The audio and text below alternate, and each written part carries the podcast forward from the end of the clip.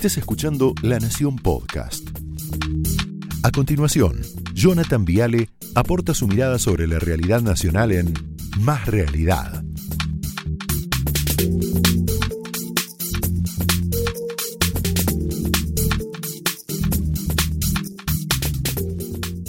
Un diputado, en pocas palabras, en nuestras democracias liberales, definición, es una persona nombrada como representante del pueblo, ¿está bien? Gracias a una elección, por supuesto. Entonces tengo una primera pregunta. ¿Cuánto nos representan hoy nuestros diputados? Y tengo una segunda pregunta, ya que tengo un diputado y una posible senadora en la mesa. ¿Cuán conectados, o mejor dicho, cuán divorciados están de la realidad? Porque yo creo que mucho. Hago estas preguntas porque la verdad todos los días, pero todos los días vemos actitudes desconcertantes. Ayer, por ejemplo, 1609, Comisión de Hidrovía, Carlos Heller suspende el debate para hacer este papelón. Mira. Un sentimiento general. Les pido que aplaudamos. Son las 16 y 9. Aplaudimos, ya que no lo podemos gritar, y participamos con todo el país en este momento. Si tiene ganas de gritar el gol, diputado Heller, lo puede gritar, ¿eh? Y no, pero ya lo gritaron, no me dejó con Tiziani.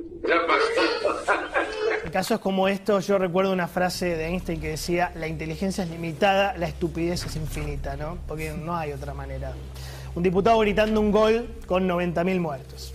Dios mío, ¿qué le pasa? No llega el agua al tanque, ¿no? Un diputado gritando un gol con 20 millones de pobres. Pero no confundirse porque no es solamente un problema de pequeñez intelectual, con todo respeto o no, dicho esto, ¿no? Yo creo que el principal problema es la desconexión con la realidad.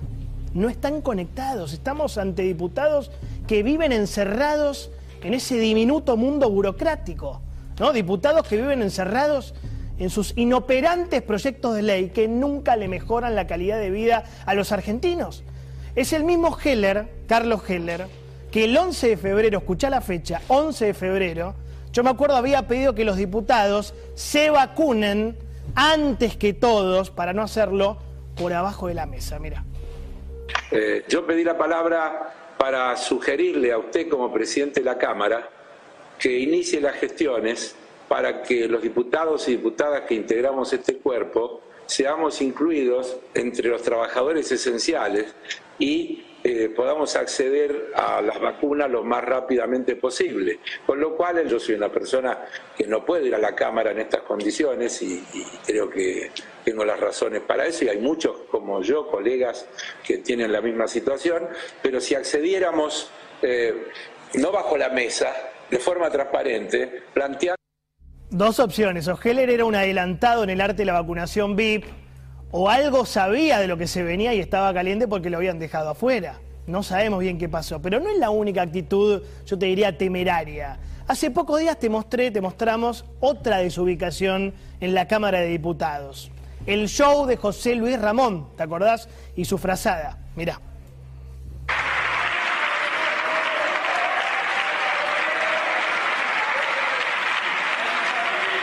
Diputado Ramón, le pido que guarde la frazada.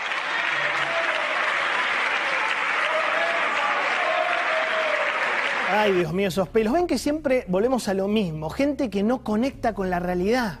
Gente que no empatiza con la angustia de la sociedad. No camina en la calle. Yo creo, lo decía el otro día, no miran las caras de la gente. No ven los cartoneros, no ven los mendigos que hay. No ven las villas. No ven el sufrimiento de la clase media.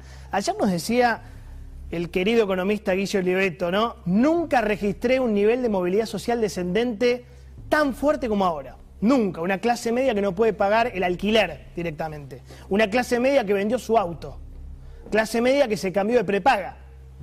Clase media que dejó de comer carne en el país de la carne. Clase media que tiene el celular roto, no sé, hace dos años, no lo cambia. Clase media que resigna marcas de ropa, modelos de zapatillas, tenés de todo.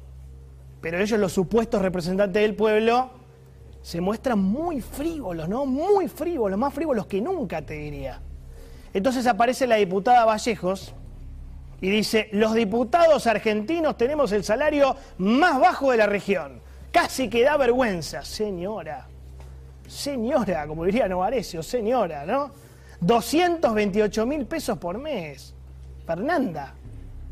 10 asesores, pasajes, plus por desarraigo y la pindonga y no sé qué cosa. Solo un inmoral puede quejarse, solo un inmoral puede no hacer empatía con un jubilado. ¿Sí? Dato de chequeado.com que les gusta chequeado. En la Argentina los diputados y senadores ganan hasta 10 veces más que el 75% de los jubilados. Presupuesto del Senado 2021, mira, 14 mil millones de pesos para 5 mil, ¿para qué querés 5 mil empleados? ¿Para qué querés? Cada senador tiene en promedio 70 asesores. Algunos son pymes, algunos son pymes. Costo de un senador en la Argentina, 139 mil euros por mes. Costo de un senador en España, 18 mil euros por mes. O sea, un senador argentino tiene un costo para nosotros, los contribuyentes, casi ocho veces mayor al de un senador en España. Pero te hacen unas leyes del carajo, ¿no? Impresionante. Mira, costo de un diputado en la Argentina, 44 mil euros por mes, para redondear, y en España 23 mil. Te das cuenta que nos debemos una profunda discusión sobre lo mal que el Estado gasta nuestros recursos. Lo mal. Y yo me acuerdo del tuit este de la diputada Cerruti, ¿no? El año pasado acabo de terminar el segundo rompecabezas de esta cuarentena. ¿Cuántos más vendrán? Todo un símbolo, ¿no? De lo que significó la cuarentena eterna, la virtualidad, el mundo del Zoom. ¿Cuántos rompecabezas habrá completado la diputada Cerruti, ¿no? ¿Cuántos?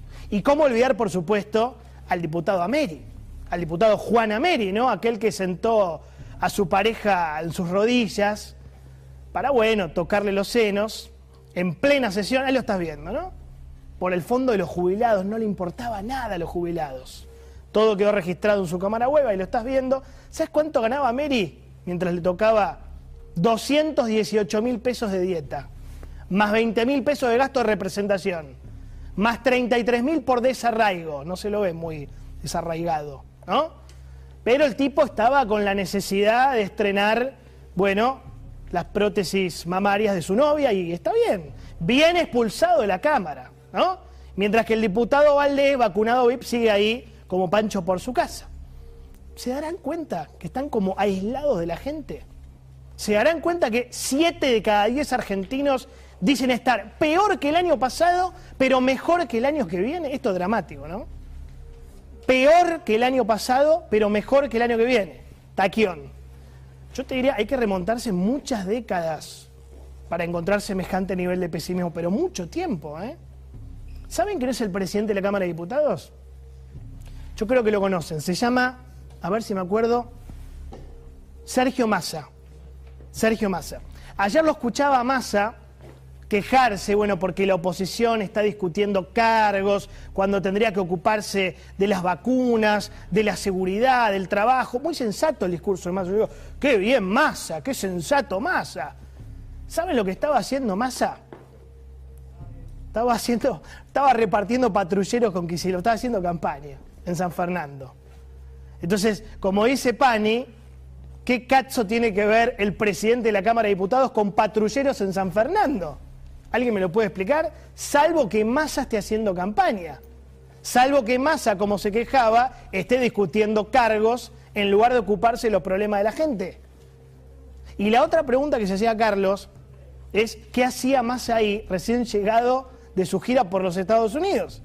¿Por qué no estaba haciendo la cuarentena? Creo que Vidal está haciendo la cuarentena, como exige el gobierno nacional, del cual forma parte el doctor Massa, que es abogado, ¿no? El doctor Massa.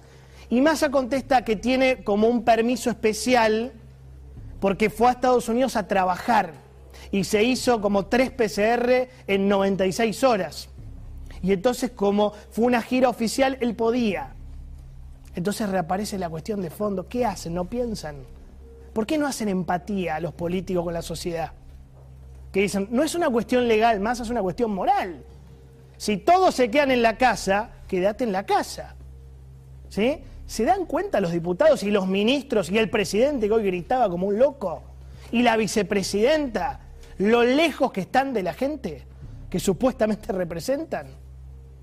Hace muchos años, y lo digo muy en serio, esto es preocupante, que no se vivía un divorcio tan salvaje entre la política y la realidad. Opiniones libres, hechos sagrados. Esto fue Más Realidad, un podcast exclusivo de La Nación. Escucha todos los programas de La Nación Podcast en www.lanacion.com.ar. Suscríbete para no perderte ningún episodio. Estamos en Spotify, Apple Podcast, Google Podcast y en tu reproductor de podcast favorito. Seguí escuchando La Nación Podcast.